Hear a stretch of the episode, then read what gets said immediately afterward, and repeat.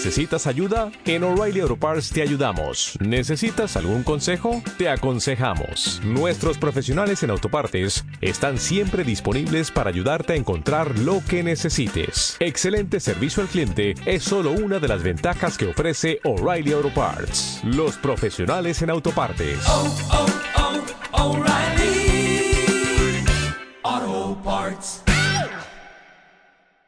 Oiga, y hablando del proceso electoral, hemos estado en comunicación permanente pegaditos a las autoridades electorales para que nos vayan informando, porque al final de cuentas son ellos quienes tienen la responsabilidad de dar cuentas a la ciudadanía de cómo va este proceso electoral que no ha terminado. Ya nos decía hace un momento el consejero Marco Iván Vargas que hasta el próximo domingo es cuando tendremos formalmente ganadores del proceso electoral, ganadores y ganadoras, a quienes se les estará entregando su constancia de mayoría.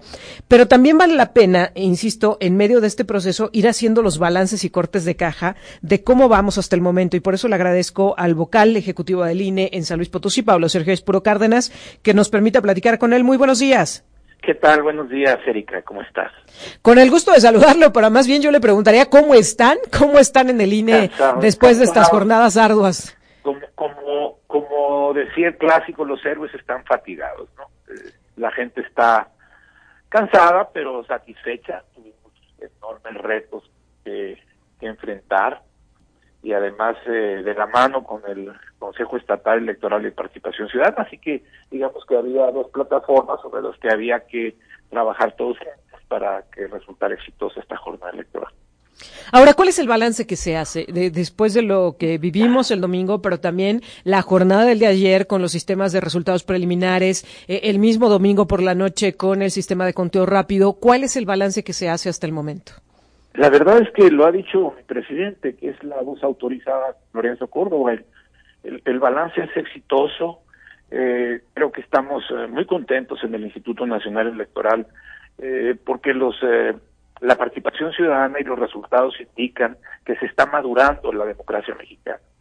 Eh, un ejemplo es la participación. Claro, nosotros hubiéramos querido mucho más porque porque daba para más. Es decir, ¿Qué nivel de participación están calculando que se habría alcanzado? Bueno, a nivel nacional estamos hablando del 52.6, que es histórico en, en este siglo, pues es el más alto que hemos tenido en este siglo.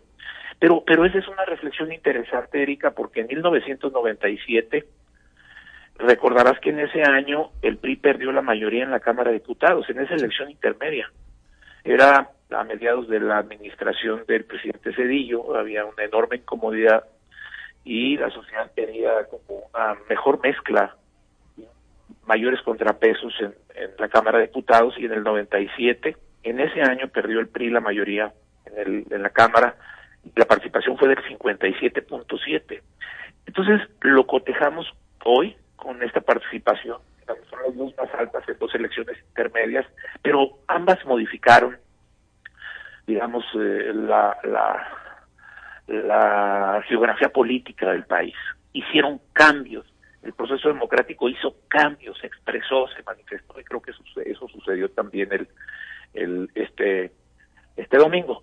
Y- pero pondría en relieve eso, el 52.6, pero a nivel local, a estatal, digamos, San Luis Potosí volvió a quedar muy bien, con con 50 y- casi el 55% de participación, 54.5 me parece, ¿no? 6. Entonces, eso es lo que tenemos de datos de participación. Es decir, que si esto se confirma el nivel de participación, eh, eh, estaríamos por encima de la media nacional otra vez Luis Dos. Potosí en participación. Do- sí, dos puntos, dos puntos encima, y eso es muy bueno, ¿eh? Claro. O sea, es, dos puntos son dos puntos, ¿no? Entonces, me parece que es, es una es una nota, es una buena noticia, digamos, ¿no? Ahora, del manejo que, que, que se ha estado dando, pues, a, estos sistemas de resultados rápidos, eh, consejero, yo le preguntaría, de, ¿se está dando certeza a la ciudadanía? ¿Se está metiendo más ruido? Porque hay una, eh, una eh, eh, calentura política, si me permite la expresión, una polarización entre los simpatizantes de uno u otro candidato muy fuerte. ¿Considera que el, el tema de los conteos rápidos, de los sistemas, de los programas de resultados preliminares, dan tranquilidad o al contrario, exacerban los ánimos? No, a mí me parece que dan tranquilidad. Mira, eh, si nosotros, si el presidente Córdoba no sale eh, en la noche, del, a las 11 de la noche, como salió muy puntual, avisar el resultado conteos rápidos y entregar a los presidentes de los consejos locales el tema de los conteos rápidos para las gubernaturas, estaríamos todavía generando mayores tensiones. Porque tendrías que esperar eh, a que concluyera todo el, el PREP, pero hay que recordar que el PREP no tiene valor muestral y que son resultados según a ritmo de ventanilla se van según van llegando y son acumulativos entonces eh, la visión general y objetiva de los resultados la tendrías hasta las 8 de la noche del otro día, del lunes. Entonces eso genera una enorme tensión. Aquí que teníamos, teníamos 15 gubernaturas y teníamos los 300 distritos. Y el conteo rápido es de una robustez impresionante. Está construido con hasta tres metodologías fuertes para para el, para un pronóstico de la mayor certeza, ¿no? Y eh, bueno, pues ya lo vieron ustedes eh, y creo que se va a corroborar. Ya se corrobora con los resultados de los 300 distritos, pero se va a corroborar eh, después del miércoles que comiencen a, a los cómputos distritales y que a más tardar el jueves ya hayamos entregado todas las constancias de mayoría de los 300 de los 300 diputados. Se va a corroborar ese conteo rápido. Otra vez, este tema, eh, eh, el próximo miércoles me está hablando del caso de los diputados federales. Sí, el miércoles comenzamos, eh, pues mañana, ¿no? Sí, mañana. comenzamos.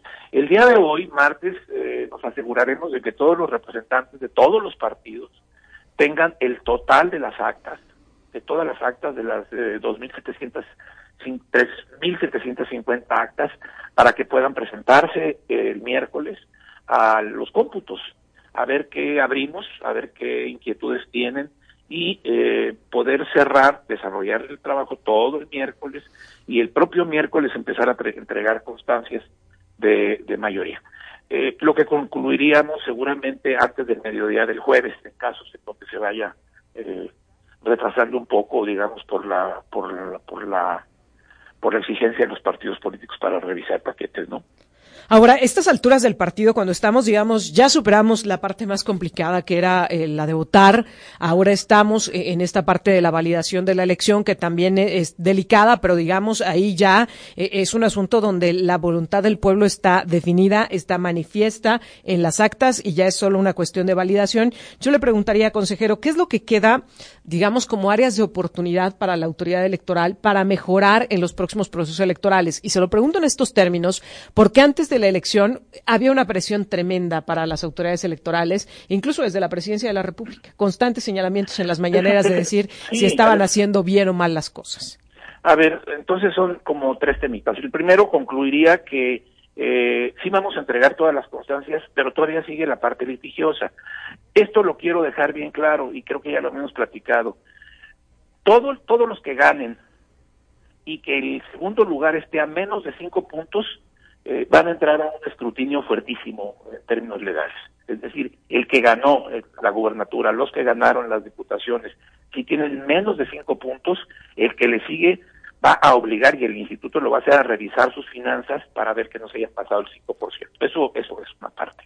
La otra parte, los retos del instituto, ¿qué vemos hacia el futuro? A ver, creo que se está agotando esta parte de la de la eh, presencialidad, por decirlo de alguna manera, de, eh, tenemos 163 mil casillas.